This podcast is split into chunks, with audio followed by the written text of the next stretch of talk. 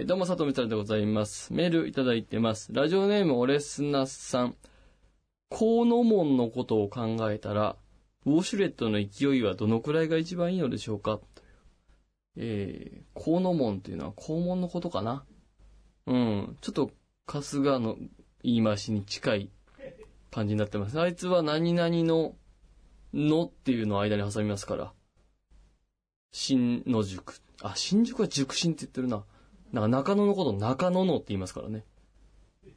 言いにくいだろ、つって。河野門ね、それで。肛門のことを考えたら、ウォシュレットの勢いはどのくらいが一番いいのでしょうかあの、俺砂に一個ね、やっぱウォシュレットっていうのは TOTO の登録商標だから、こういう時は温水洗浄便座っていう言い方してほしいな。ごめんな、口うるさくて。俺トイレ好きだからさ。申し訳ね。えー、勢いね。まあ、いろいろ、各社、えー、弱から強まで。で、あと、イナックス、旧イナックス、リクシルのもので言うと、ターボなんていうボタンもね、あったりしますけど、あの、やっぱり標準的なところで当てるのが強すぎるのは、やっぱ僕はお勧めしてないんですよね。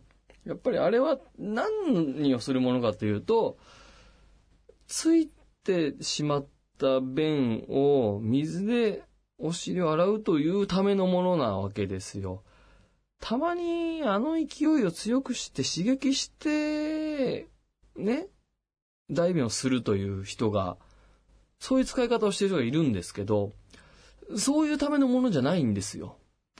ということで考えると、で、あとこの、なんですか、中に水をこう入れて、汚い話ですみませんね。もうちょっと前から汚い話してたか。まあいいや。あの、とか言うんです表面を洗うものなんですよ。ということで考えると、僕は少ない、少ないというか弱でもいいと思ってます。うん。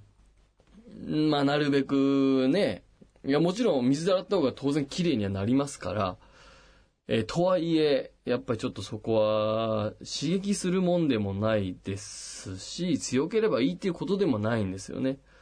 で、まあ、水で、お湯で洗った後、まあ、紙で拭いてもいいと思いますし、ちゃんと、最近乾燥っていうボタンがどんどん減ってるっていうね。うん。結局みんな紙で拭くっていう文化ですからね。うん。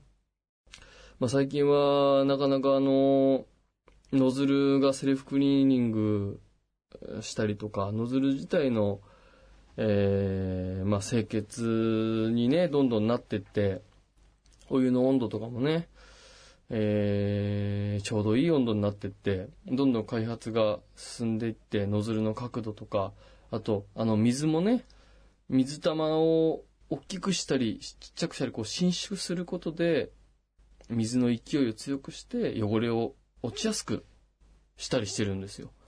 それをすることで、使う水の量も少なくなったりしていると。だ各社技術開発がどんどん進んでいってますからね。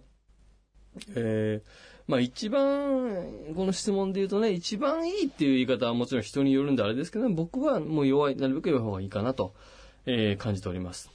さあ、というわけで番組参りましょう。佐藤美猿、イン休憩室